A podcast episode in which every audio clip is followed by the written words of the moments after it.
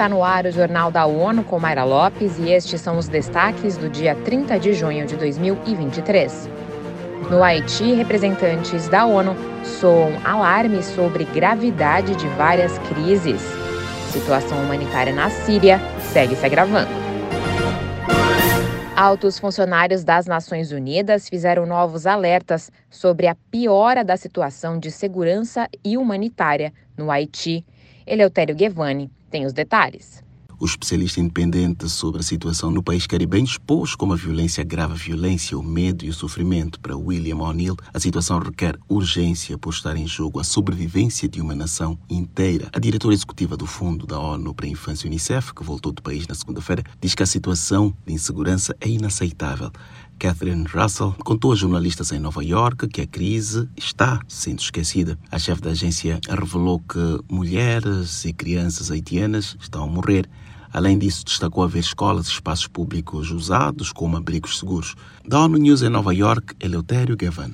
O especialista falou de um cenário de bairros inteiros abandonados à própria sorte, sem acesso a nenhum serviço público. Desde maio, dobraram os crimes de violência sexual registrados na capital, Porto Príncipe. Oferecer serviços de saúde com qualidade e respeito para pessoas trans e de identidades de gênero diversas. Este é o objetivo de diretrizes que estão sendo desenvolvidas pela Organização Mundial da Saúde. Vamos ouvir Felipe de Carvalho. O documento será preparado por um grupo de especialistas com integrantes de todas as regiões da OMS e fornecerá evidências para orientar intervenções de saúde. A iniciativa é focada em cinco eixos: cuidados de afirmação de gênero, incluindo o uso de hormônios, capacitação de profissionais de saúde em assistência inclusiva, atenção a vítimas de violência interpessoal, políticas públicas e reconhecimento legal da autoafirmação de gênero o grupo de especialistas inclui gestores, profissionais de saúde e membros das comunidades afetadas.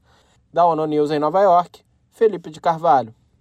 De acordo com a política sobre conflito de interesses da OMS, membros do público e organizações interessadas podem acessar as biografias dos membros do grupo técnico que trabalhará neste plano de diretrizes e informar a OMS de pontos de vista sobre eles.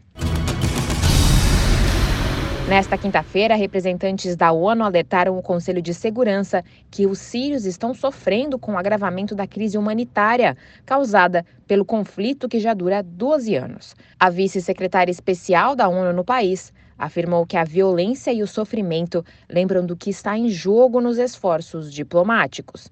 Para ela, o cessar-fogo é necessário conforme previsto na Resolução 2254. O subsecretário-geral para os Assuntos Humanitários, Martin Griffiths, que acaba de regressar da capital síria Damasco, contou que se reuniu com o presidente Bashar al-Assad.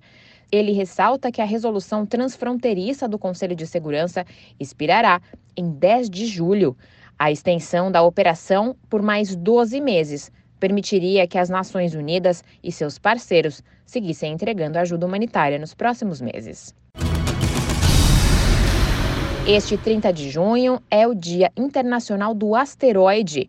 Aumentar a consciência sobre um potencial impacto da passagem de objetos próximo da Terra e a comunicação de crise são temas de eventos de reflexão. A Assembleia Geral proclamou a data em 2016 para lembrar o choque Tunguska na área russa da Sibéria em 1908, o que é considerado o maior da história. As Nações Unidas estimam que 16 mil objetos próximos do planeta possam causar um incidente potencialmente catastrófico.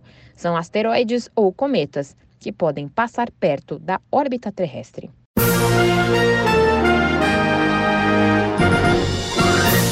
Esse foi o Jornal da ONU. Confira mais detalhes sobre essas e outras notícias no site da ONU News Português e nas nossas redes sociais.